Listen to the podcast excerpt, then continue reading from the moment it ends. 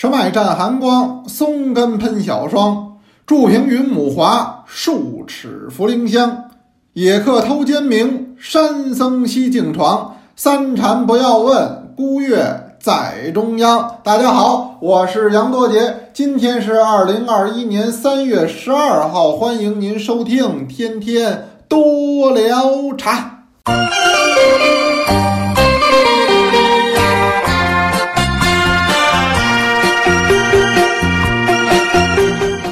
刚才啊，我给您背的这首是唐代的诗人，这个人不很有名吧？叫张孝标。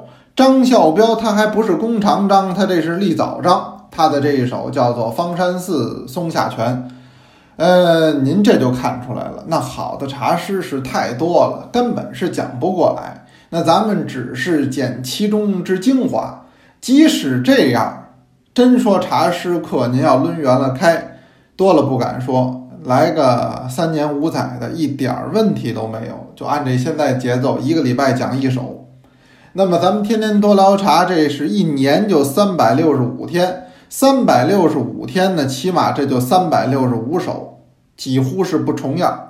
除非呢，一个是我忘了，二一个呢，今天有特别的意义，我要借一首茶诗来给您说明。除了这两种情况以外，那基本上三百六十五天不重样。一点问题都没有。您说咱中国的茶文化是不是叫博大精深？是的。那茶诗这件事儿，我们也会进行到底。那么都说这个茶呀是一个很雅的事儿，那么同时喝茶呢也是一个很静的事儿，相对来讲啊是文雅安静的这么一个举动。哎，但是也不尽然。您比如说昨天吧。呃，丽丽呢，她传给了我一段小视频，呃，这个是什么平台吧？这两位可能呢是贩售茶叶的，呃，您听听，这就不是很安静啊。百多四百块钱最少最少好不好？诸位，您听见没有？您知道这是卖茶的，不知道以为是乔牙的呢？怎么是乔牙的呢？怎么疼的直嚷嚷啊？这干什么呢？这是，哎，又要这么一个热闹劲儿。这我看了呢，觉得挺有意思。他这视频有那么两三分钟，我就接着往下看。往下一看，人说这内容好了，人卖什么的呢？呵，卖这东西可高了，卖这东西叫做碎银子。您听说过没听说过？哎，您要是没听说过，您听这二位给您说说；您要是听说过，您也听这二位给您说说。为什么呢？比您平时听那还热闹。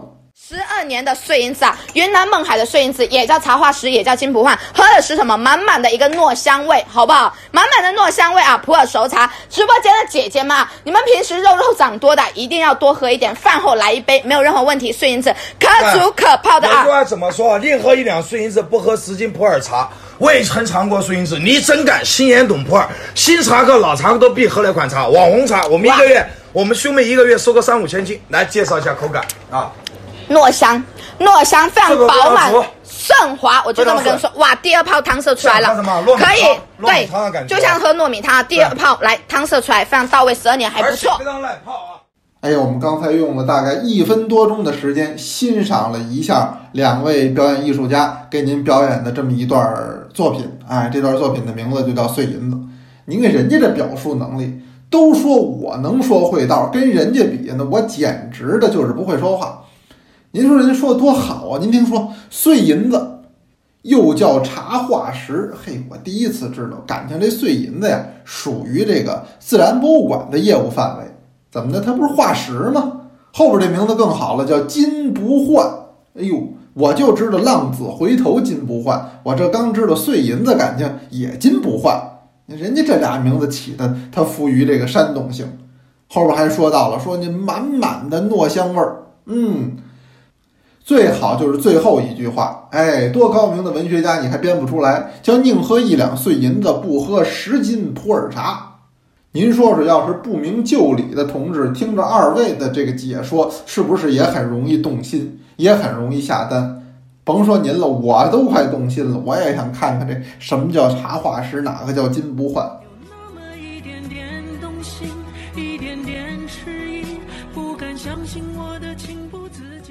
哎呀，所以我说今天干脆就着二位表演艺术家的这个话题，我也给您聊聊。我聊什么？就聊他们二位嘴里说的这个碎银子。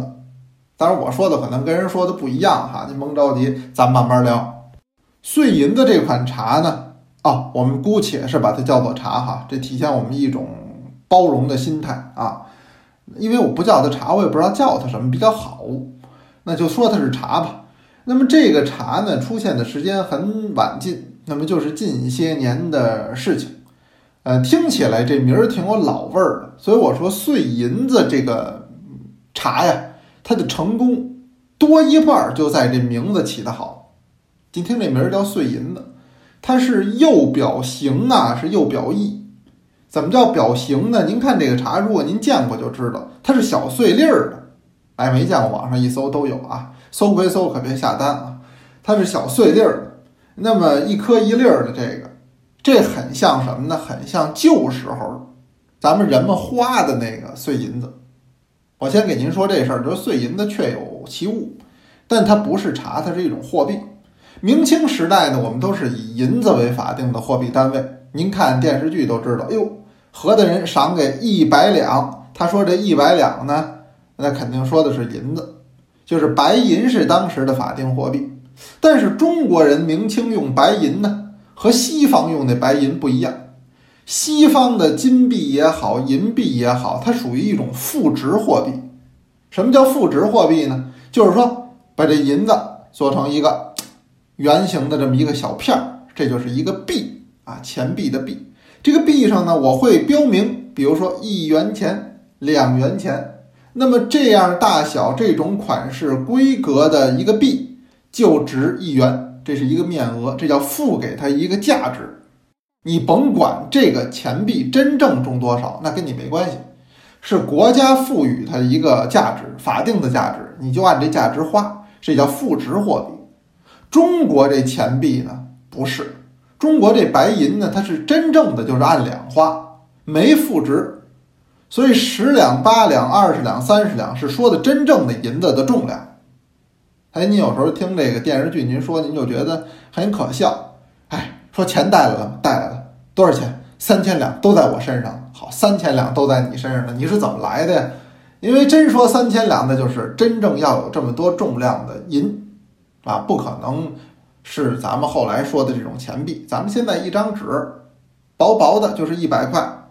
哎，那么是人民币也好，是美元也好，有价值。您说那纸值钱吗？那纸不值钱，那没关系，由国家政府法定赋予它一个价值。他说这值钱了，那这就值钱，这叫负值货币。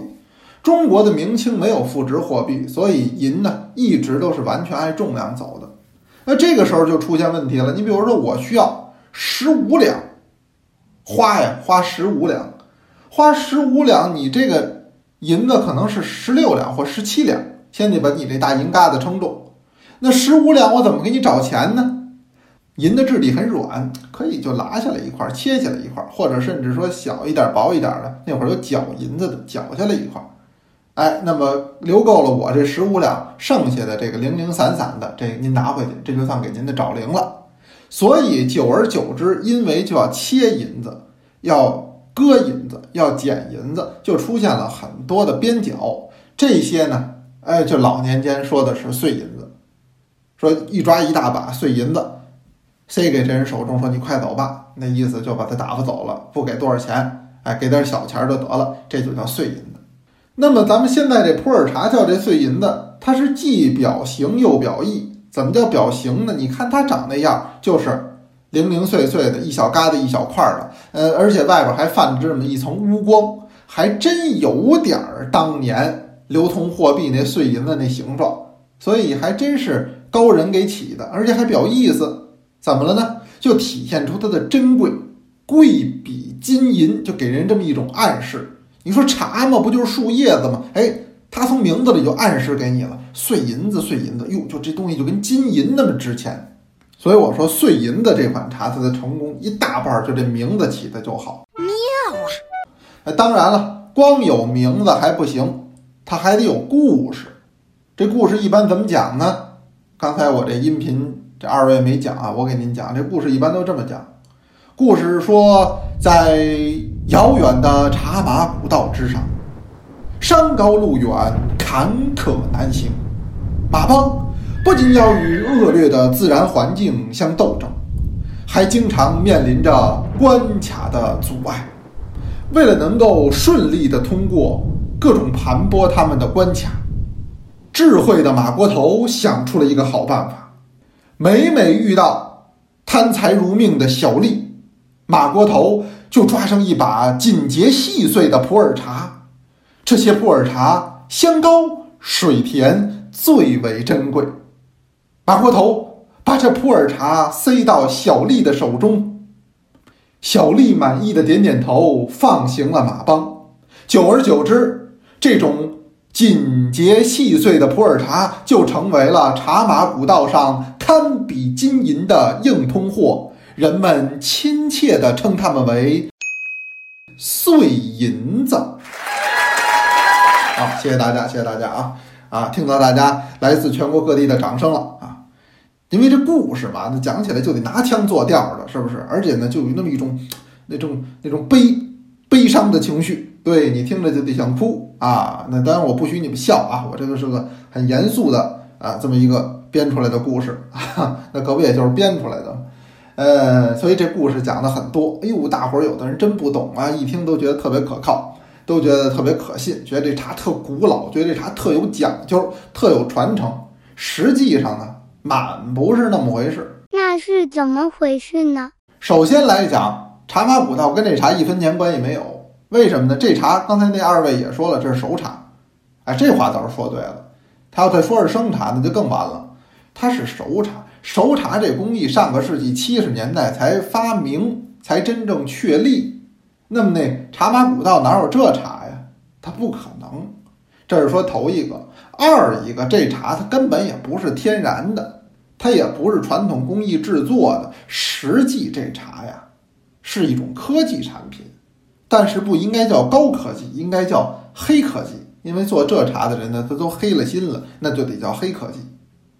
诸位啊，您可能不知道这茶怎么做的，哎，当然我马上就要给您讲这个工艺了，但是您可以自由选择，您是听还是不听？为什么呢？